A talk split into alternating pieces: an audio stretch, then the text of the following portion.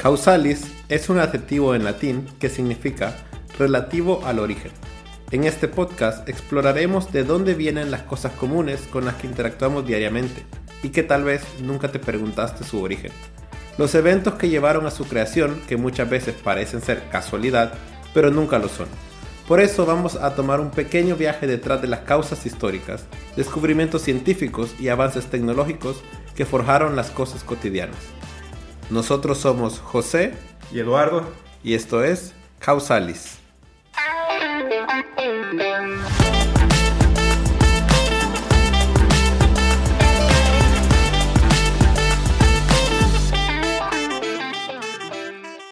La cerveza. A pesar de ser una bebida alcohólica, no se puede negar que es la más popular a nivel mundial. Es por eso que hoy contaremos las historias que hay detrás de esta bebida. La cerveza es una bebida alcohólica fabricada a partir de cuatro ingredientes principales, agua, cereales, levadura y lúpulo. El lúpulo se agrega para dar sabor. La cebada es el cereal más común, pero también se utilizan otros cereales de la misma familia, como el trigo y el centeno.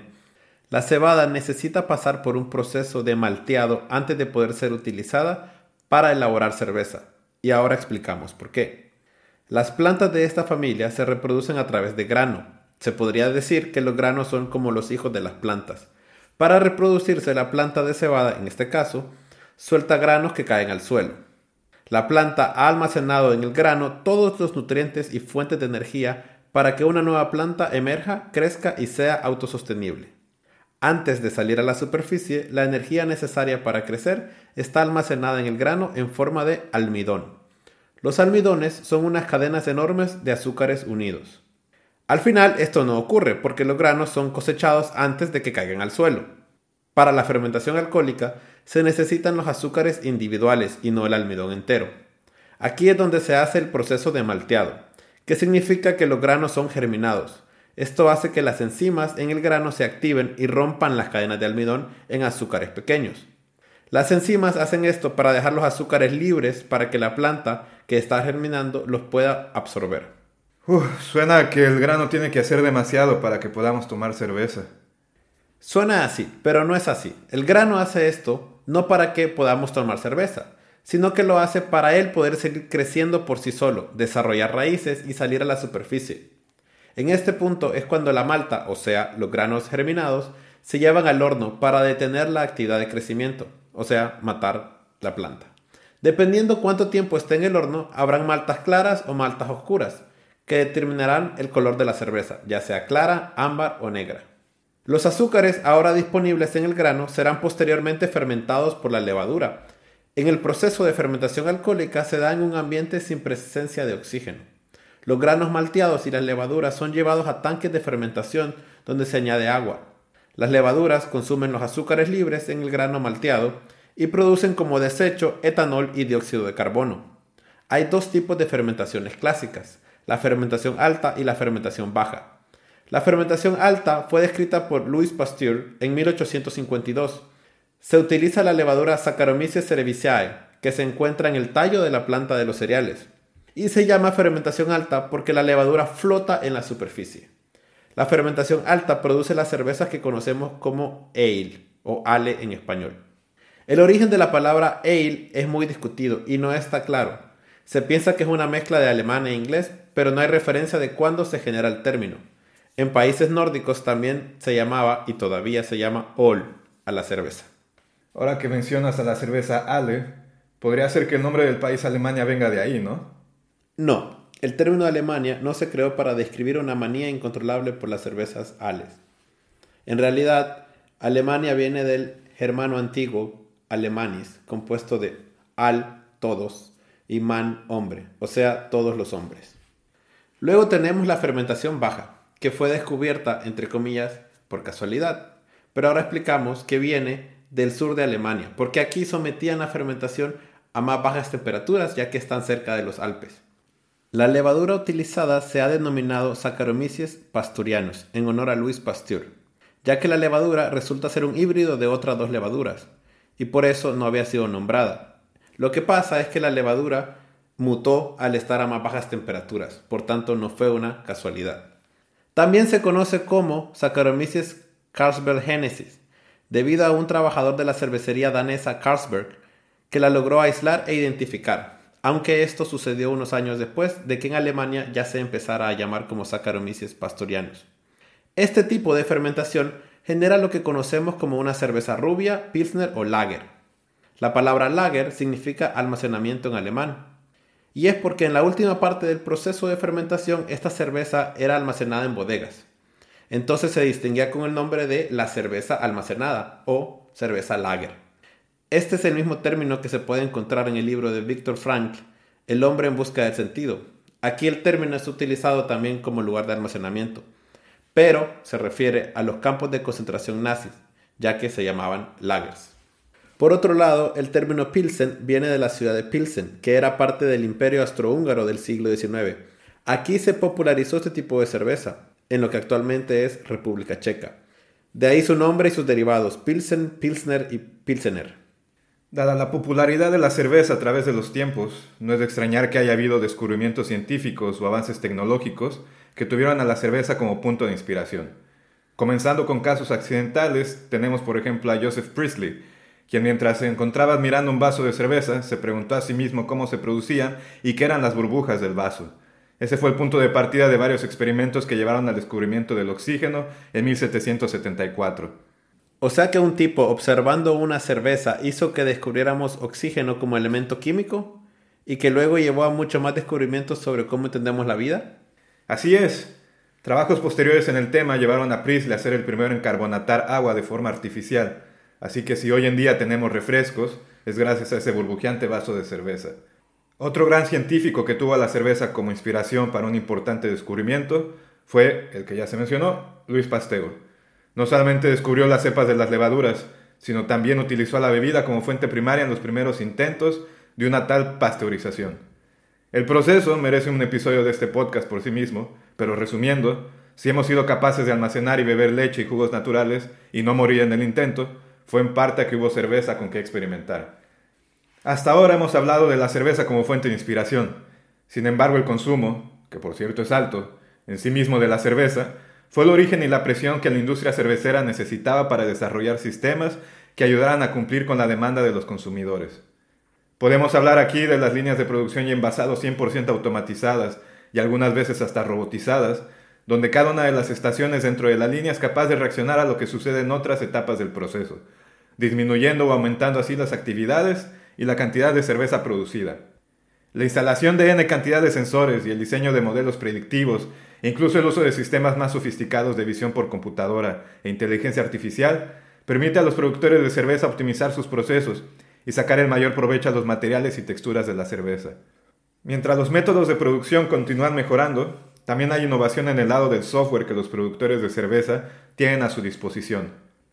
Aprovechando que acabo de mencionar el tema de la inteligencia artificial, también podemos hablar de la empresa Intelligent X. Ellos no solo elaboran cerveza, sino que proveen un servicio que usa inteligencia artificial y machine learning para entender las preferencias individuales de sus clientes. Imaginemos que a partir de tus gustos estimen los ingredientes que mejor se adapten a ellos y se genera una receta a partir de eso. Al cabo de un tiempo estarías bebiendo la cerveza perfecta para ti, por así decirlo. ¿Podríamos entonces crear una cerveza que se llame Causalis? Sí, también podríamos. Pues bueno, algo muy similar es lo que hace Intelligent X. Cada vez que uno de sus clientes termina de consumir su cerveza, llenan una encuesta a través de un bot en Messenger. Las respuestas ingresan a un algoritmo que las relaciona con retroalimentación de otros usuarios.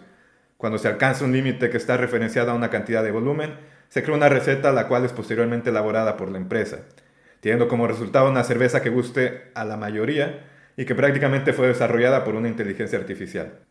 Para terminar con esta sección de ¿seguiríamos viviendo en la época de las cavernas si no fuera por la cerveza? Hay un último gran invento que mencionar que tuvo su origen a partir de cubrir una necesidad producida por el consumo de la cerveza, o más en específico, su envase, y este es el enlatado de bebidas. El tamaño y peso reducido de una lata en comparación a una botella de vidrio demostró inmediatamente las ventajas en el transporte y almacenamiento de cerveza, el proceso no es nada de otro mundo. Se comienza con un lote de latas sin la parte superior de estas.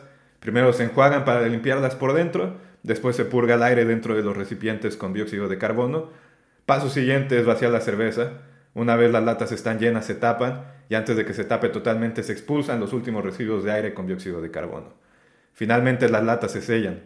Este proceso se ha perfeccionado y automatizado a tal punto que se pueden enlatar hasta 2.400 latas por minuto. La historia para llegar a esta cantidad de latas por minuto se remonta a 1933, cuando la compañía cervecera de Gottfried Kruger en Newark, New Jersey, enlató por primera vez una cerveza, que como dato curioso tenía 3.2 grados de alcohol. A partir de ahí vino un desarrollo enfocado en cómo taparlas, cómo abrirlas e incluso cómo evitar que las personas se asfixiaran con las anillas de metal que se desprendían de las latas. Y en un paso más allá, a mediados del siglo XX, la cervecera Guinness investigó y desarrolló un método para mantener el sabor y la frescura más tiempo en una lata, el cual consistía en inyectar nitrógeno a las latas. Dicho método se sigue utilizando en la actualidad. Para finales de los años 60, la venta de cerveza en lata ya había pasado a la venta en botella, mientras que a mediados de los 80 las latas ya tenían la forma y estructura que tienen hoy en día. La tecnología alrededor de la cerveza ha ido avanzando exponencialmente en el último siglo, de la mano con los avances tecnológicos en general. Pero ¿qué sucedió antes de eso?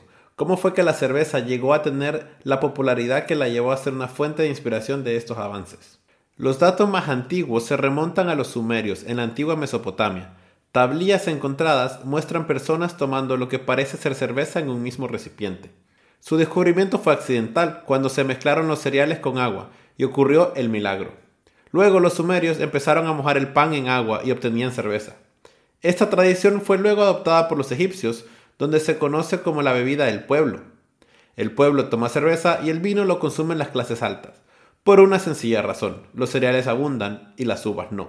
Por tanto, el pueblo toma el producto de la fermentación de los cereales y la clase alta el producto de la fermentación de las uvas.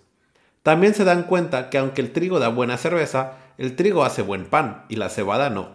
Entonces destinan los granos de cebada a la cerveza y los de trigo al pan. Esto se mantiene hasta hoy en día. Sabemos que hay cervezas de trigo, pero en su gran mayoría son de cebada. Se dice que los trabajadores de las pirámides egipcias recibían cerveza como pago. Y como muchas otras cosas, la cerveza pasó luego de los egipcios a los griegos, y de los griegos a los romanos, que son los primeros en acuñar el término cerveza. En realidad le llamaban cerevicia, en honor a la diosa Ceres, diosa de la agricultura. Luego del Imperio Romano, la cerveza se populariza por el resto de Europa y en Asia, siendo la ciudad de Sapporo la primera en Japón en producir cerveza tipo alemana. Arthur Guinness, en 1759, en Irlanda, crea una cerveza negra y seca comercializada hasta la actualidad como cerveza Guinness. En octubre de 1810, en el área de Múnich, Alemania, se celebra la boda del príncipe Luis I de Baviera y la princesa Teresa Carlota Luisa de Sajonia-Hildburghausen. La celebración tuvo varios días y el pueblo entero festejó tomando cervezas todo este tiempo. Luego de ver cómo este evento había unido a la comunidad, se decidió celebrar el aniversario de la boda cada año, de la misma manera, lo cual se celebra hasta la actualidad con el nombre de Oktoberfest el cual solamente se ha dejado de celebrar durante la Primera y Segunda Guerra Mundial, y recientemente en el 2020 y 2021 por la pandemia del coronavirus. Se puede seguir hablando y hablando sobre la cerveza. Sin embargo, qué mejor forma de cerrar este episodio que con una serie de datos curiosos aleatorios acerca de la cerveza. Continuando con el tema de Oktoberfest, en 2019 se llegaron a servir 7.3 millones de litros de cerveza durante todo el festival. El mesopotámico Código de Hammurabi, el texto legal más largo, mejor organizado y preservado del Oriente Medio, decretaba que a los que sirvieran menor cantidad de cerveza que la que el cliente pagaba, se les condenaba a morir ahogados. La cerveza con mayor volumen de alcohol es la Snake Venom y contiene 67.5 grados de alcohol. Es escocesa y sus creadores recomiendan tomar solamente de 30 a 35 mililitros por sentada. República Checa es el país con mayor consumo anual de cerveza per cápita, con 143.3 litros por persona. Coincide con el hecho de que la cerveza Pilsner es de origen checo. Es seguida por Irlanda y Alemania. J.K. Rowling inventó el Quidditch en un pub. La famosa escritora de Harry Potter llegó a decir que inventó el deporte mágico que se juega en la serie mientras pasaba una noche en un hotel en Didsbury, Manchester, después de una pelea con su novio. Decidió salir, ir a un pub, tomarse una cerveza y crear el Quidditch. Xenosilicafobia es el miedo a un vaso vacío.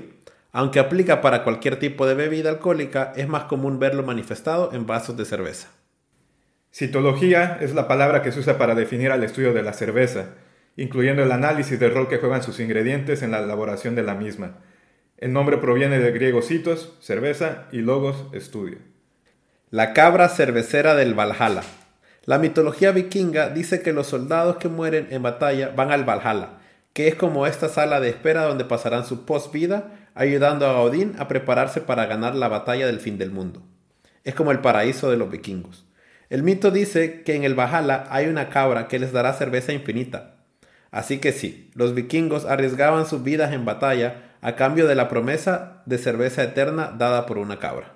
La cerveza Guinness es la única en la que se ven que las burbujas van de arriba hacia abajo, debido a que esta tiene nitrógeno, como ya se mencionó anteriormente, y no solamente dióxido de carbono.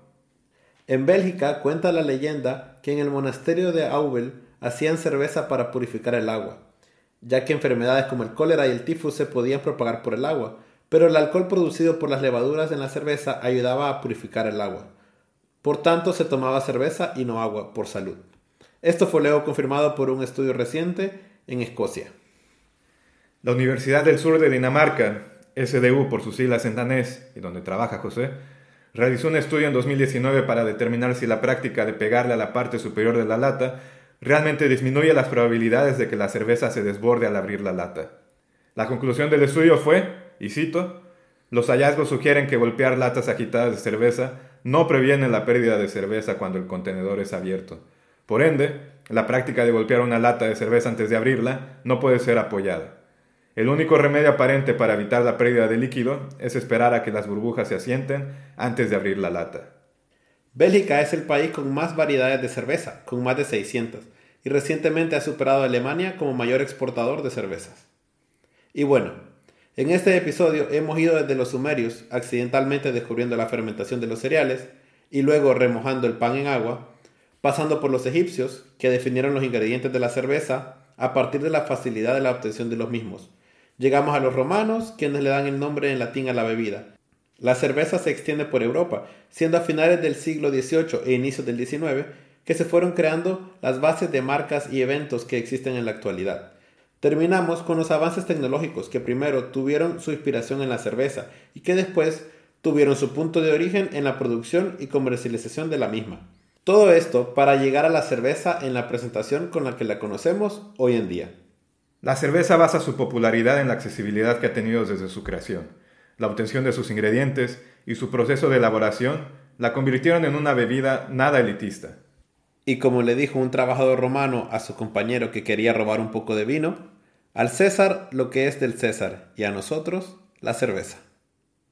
Gracias por escucharnos y recuerda seguir nuestra página en Instagram causalis-podcast y seguir, compartir y calificar este podcast en Spotify y Apple Podcast si te gustó.